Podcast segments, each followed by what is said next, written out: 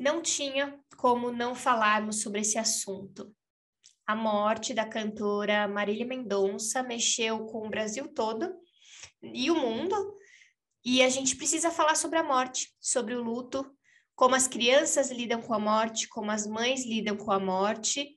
E eu acredito que se a gente puder entender um pouquinho melhor como a gente se sente em relação a esse tema, a gente pode, inclusive, ajudar as crianças a lidarem melhor. Vamos conversar sobre esse assunto difícil? Como ser mãe na era digital? Desconstruindo conceitos e preconceitos sobre maternidade e educação. Com Bárbara Catarina, psicóloga infantil e familiar. E Tatiana Tosi, coach para mulheres. Antes da gente começar, só um recadinho rápido. Se você gosta do nosso projeto, nós temos uma campanha de financiamento coletivo no Catarse. A partir de R$ reais você já consegue contribuir com o nosso podcast. catarse.me barra Escola da Mãe Moderna. Olá, Tati. Olá, ouvintes.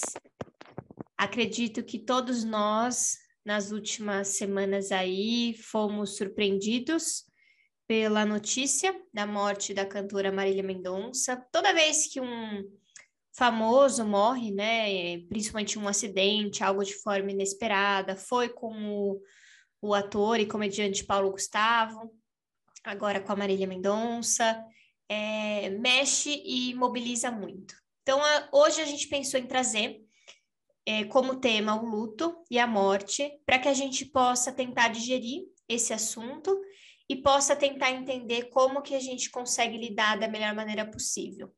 Mas antes de começar, eu queria propor, Tati, como é que foi para você escutar a notícia naquela sexta-feira sobre a morte da Maria Mendonça? Você lembra o que você estava fazendo? Como é que foi? Quem que te deu a notícia? O que, que você sentiu? Acho que a gente pode começar um pouquinho pegando a notícia é, e aí eu falo como reverberou em mim, você em você, porque eu acho que também ajuda cada uma aí lembrar e se conectar com o que sentiu. Você se lembra como é que foi que você ouviu a notícia? Oi, Bárbara. É, sim, foi. Acho que a gente não tem mesmo como deixar de falar um pouquinho desse tema que mexeu com a gente mesmo, né?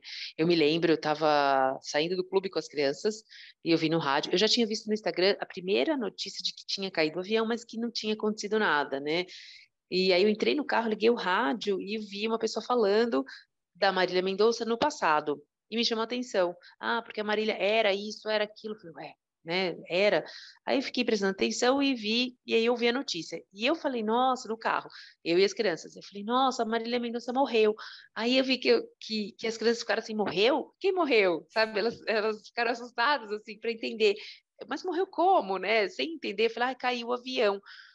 E aí eu, eu, na hora, eu fiquei pensando como falar isso para eles, né? Que é o que a gente vai bem entrar também, né? Nesse tema, não só como sentir tal, mas como falar, porque eu falei, como é que eles vão pensar? E eu fiquei com isso né, na cabeça, não só com a notícia, mas fiquei pensando nisso, em como eles iriam entender, o que, que eu ia falar, de que forma eu ia falar.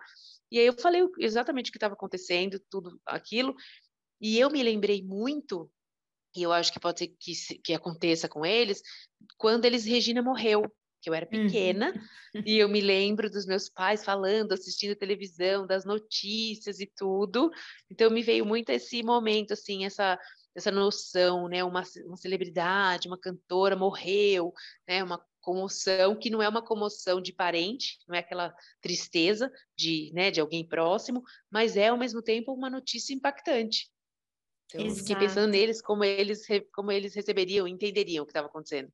É, eu acho que a, é, a notícia, né, na verdade, a, a forma como a gente recebe é importante e a gente sempre fica na dúvida de como falar com as crianças, né? E teve várias polêmicas em relação ao velório, em relação a como cada artista estava lidando com o luto, enfim, a gente precisa falar um pouquinho sobre isso, mas vou só falar também como é que eu recebi a notícia.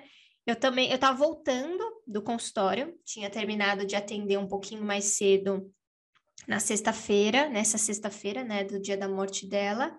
E eu também vi primeira notícia e aí do da queda do avião, mas que estava todo mundo bem. Eu falei, nossa, graças a Deus, né, tudo certo, ainda bem. A gente fica sempre torcendo para que a coisa seja tudo certo. E aí, logo pouco tempo depois, começou a, a esse burburinho sem saber. E eu não consegui entender o que estava acontecendo até que veio a notícia, aí eu liguei a televisão, porque eu não ligo TV na minha casa, né? É muito difícil ligar a televisão. Falei, vou ligar a TV porque eu achei muito confuso, e aí tava todas as notícias e dizendo e trazendo aquelas informações. O que eu posso dizer assim, eu fiquei em choque, claro, porque primeiro veio aquele alívio, né, quando a gente descobre, ah, não, tava tudo bem. Depois vem aquele choque, não, morreu. E, e vem um monte de coisa na cabeça, né? Eu, particularmente, eu gosto de música sertaneja, então eu acompanhava a Marília Mendonça. É, mas mesmo quem não acompanha, sempre ouviu, né? Ou alguma música ouviu, ou conhecia ela.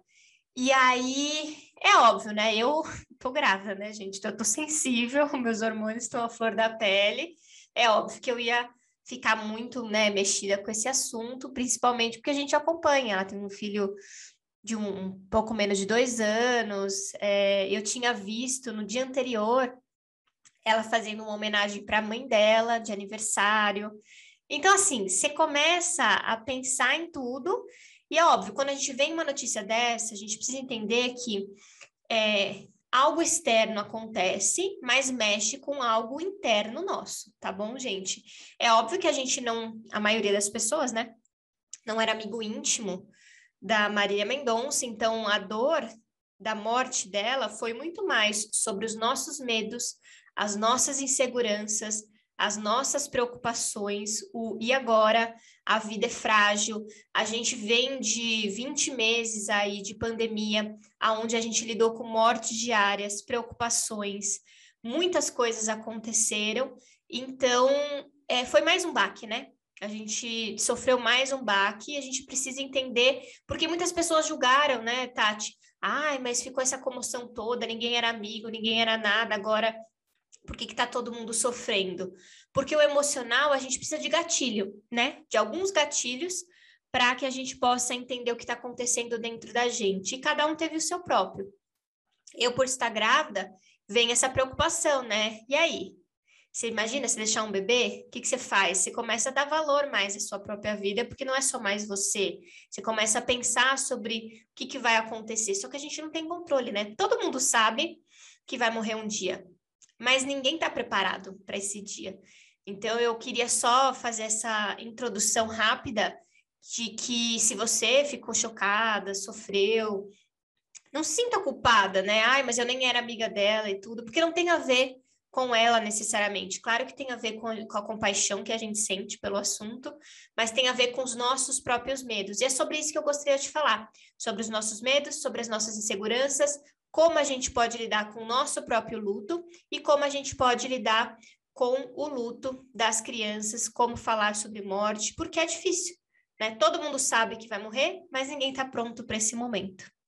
Sem dúvida, é muito forte isso, né? Que é sobre, sobre os nossos medos. E é exatamente isso. A gente se deu conta da, se dá conta da fragilidade humana né, da nossa fragilidade, da nossa vulnerabilidade enquanto ser humano, quando a gente vê isso, uma mulher jovem que né, de uma hora para outra é, simplesmente foi embora. E eu também me, eu senti muito, né, assim, uh, uma coisa que eu ficava pensando demais, além do filhinho dela, isso pensando na mãe, né, que perdeu uma filha, que perdeu um irmão, porque nela, o tio dela, o, o irmão da mãe, sobre o piloto que que a mulher estava, acho que estava grávida, sobre o, esse tio dela que tinha uma bebezinha de quatro meses. Então, olha o impacto, né, de todas essas famílias, de todas essas é, essas crianças, né, que vão estão crescendo agora e vão crescer aí com essa meio a esse essa tragédia toda.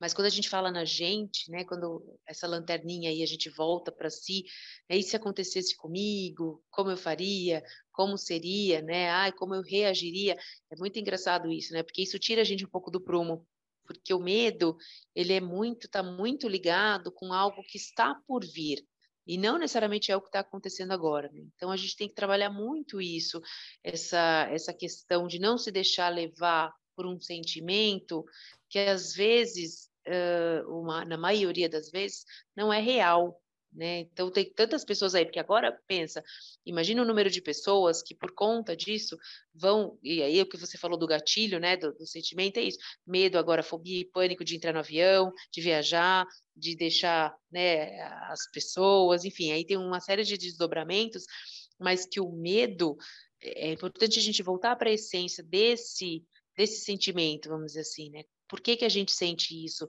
Será que às vezes ele não é real? Ou ele, será que a gente está exagerando? Será que a gente precisa mesmo passar por isso? É muito importante a gente olhar antes de se deixar levar por um sentimento, ou por um pânico, ou por algo né, sem controle, a gente colocar o pé no chão e, e, e prestar atenção. Acho que é importante a gente trazer um pouco essa consciência, né, para o momento presente e separar o joio do trigo, aquilo que é real daquilo que é simplesmente um, uma projeção do que poderia acontecer. Exatamente. É que quando acontece situações como essa, né? Até você falou uma grande memória que você teve quando você era pequena, morreu a Elis Regina. Eu me lembro quando eu era pequena dos Mamonas Assassinas, né? Quando morreram.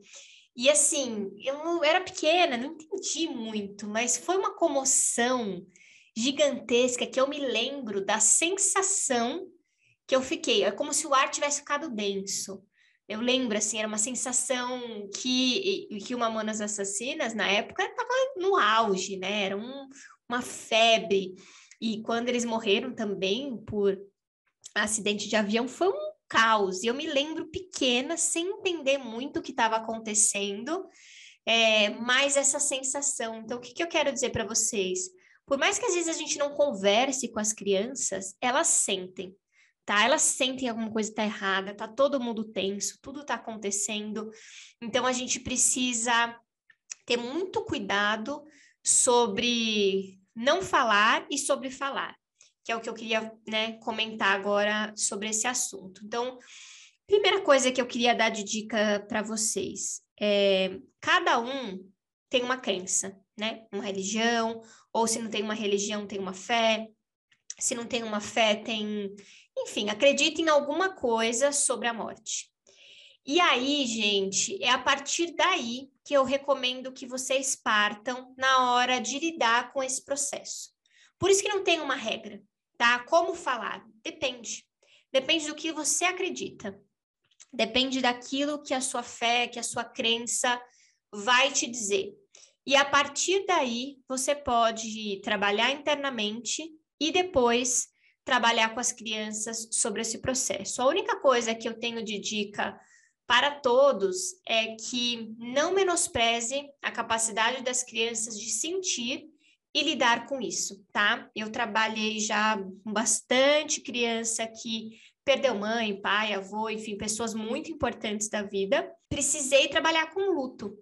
E trabalhar com luto é trabalhador, é trabalhar a expressão é deixar a criança falar sobre aquilo que ela sente.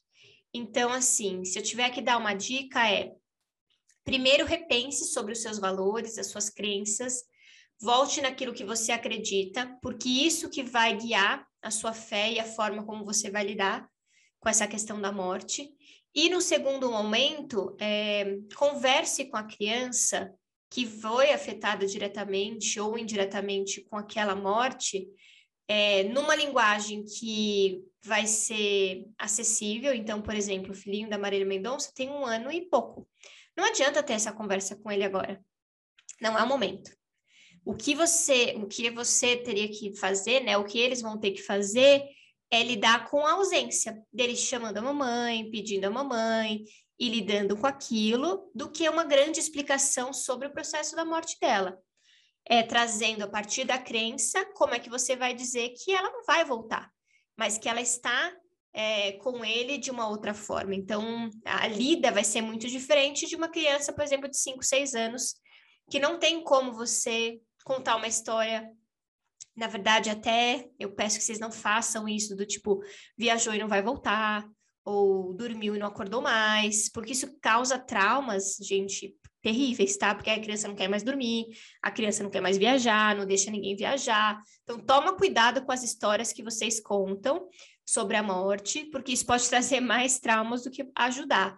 Então, assim, é a gente conversar, dialogar, explicar, dentro daquilo que a criança pode, e vocês vão se apegar às crenças de vocês. E eu sugiro fortemente fazer um ritual, tá bom? Aí vai depender de cada família, de cada situação, da idade, sobre participar não de velório. Aí é uma decisão muito particular, mas não precisa ser necessariamente esse ritual do velório para a criança, tá bom? Mas ela tem que fazer um ritual de despedida, porque é muito sofrido. E aí a gente vai aprendendo a lidar com a dor da perda, o processo do luto, né? Que é raiva, negação, e depois a gente vai passando ali para o aceitar e, e virar saudade, né? Quem já perdeu uma pessoa querida sabe o quanto é difícil. É, não passa assim nunca, mas vai passando, não fica tão dolorido conforme o tempo vai passando. Mas se eu pudesse dar uma dica de comunicação, era isso que eu queria trazer para vocês.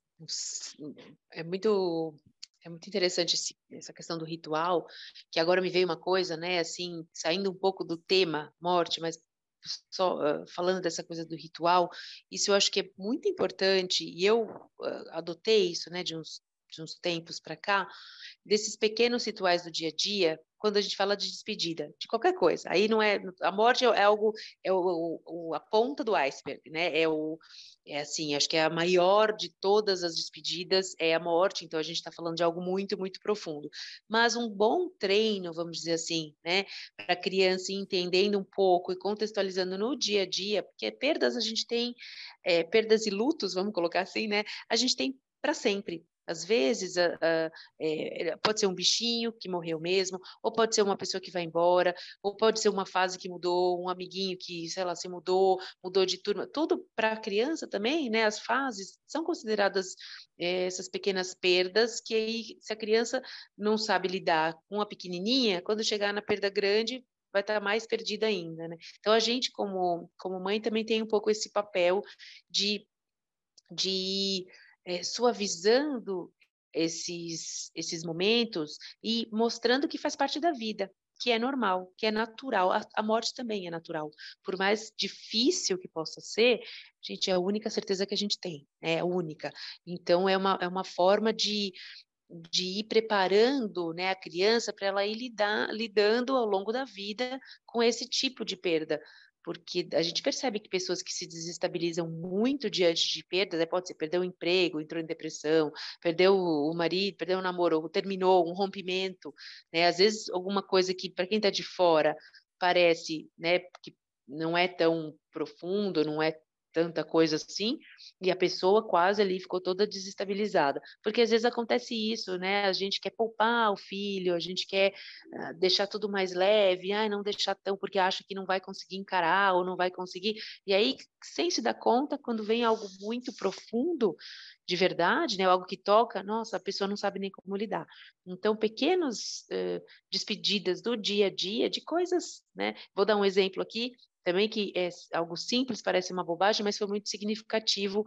É, eu percebo assim, o Beto, ele tem muita dificuldade em desapegar de algumas coisas, bastante, desde pequenininho. E então, quando ele cisma com alguma coisa, é, ele vai naquilo até ele esgotar todas as possibilidades, e aí não quer mais. Então, é um exemplo bobo, mas que, que eu fiz isso e foi muito importante para ele, para ele entender. Ele tinha um tênis que nem era dele, eu tinha comprado nos Estados Unidos, nem era na época, né? Eu comprei para Alice, que era um tênis de menino quando era para Otávio, e é, e ele não nem servia para ele. Ele gostava daquele tênis e começou a usar, queria usar toda hora, até que ele foi indo, indo e ele começou a usar mesmo no dia a dia. E o tênis era bem maior que ele. Chegou uma hora que o tênis estava podre, o tênis furou. E eu já tava, fui avisando ele que eu não conseguia trocar, não conseguia tirar de jeito nenhum dele. Ele não queria, ele não queria. Aí eu falei: olha, filho, quando esse tênis furar, significa que não dá mais para você usar.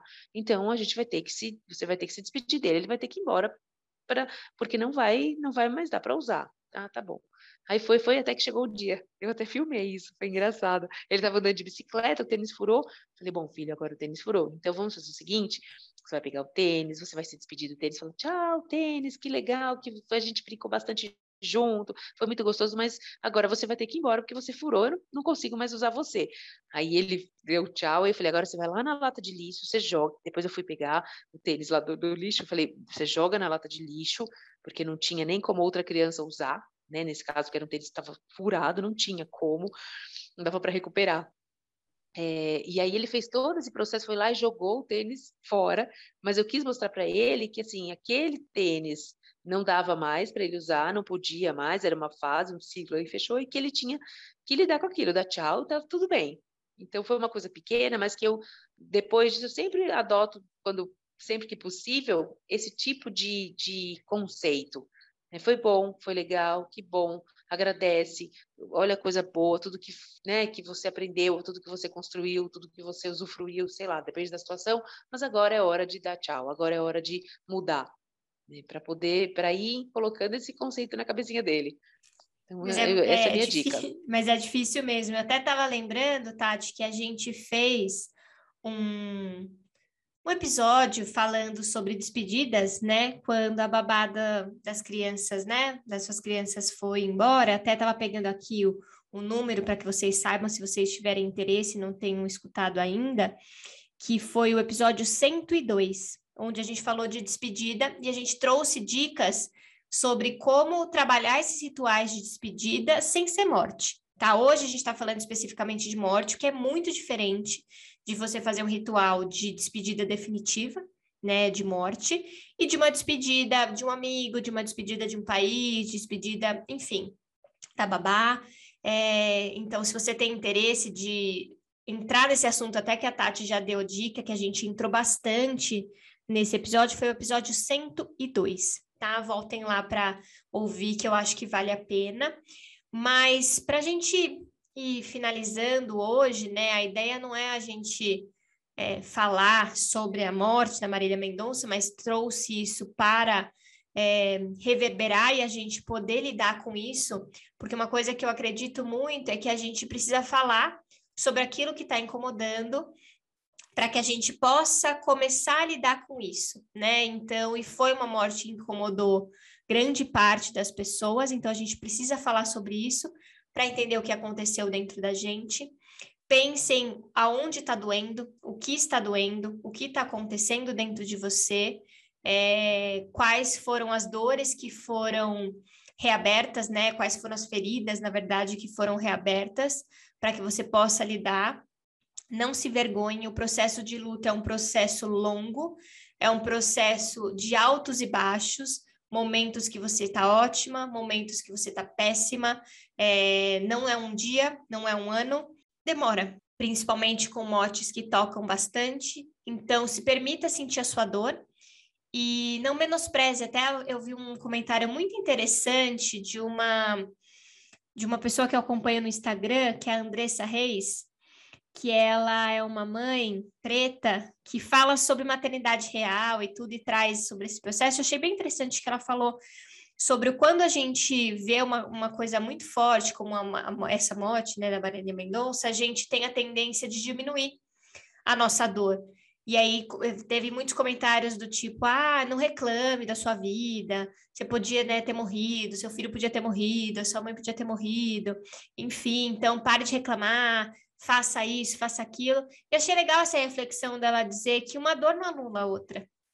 Né? Que o seu cansaço, por exemplo, materno, de você estar tá ali no dia a dia cuidando dos seus filhos, é, quando você reclama disso, não se sinta culpada, porque a sua dor também é importante. É claro que a gente precisa tomar um pouco de cuidado, repensar é, sobre os nossos cansaços, as nossas brigas e tudo, mas não gerar mais uma fonte de culpa. achei muito interessante ela trazer essa reflexão, quis trazer isso aqui também, porque eu vi muitas mães, ai, vou parar de reclamar, vou parar porque isso vai acontecer. Então, assim, e aí, claro, a gente consegue parar de reclamar dois, três dias, mas no quarto dia a gente reclama, porque assim, é difícil.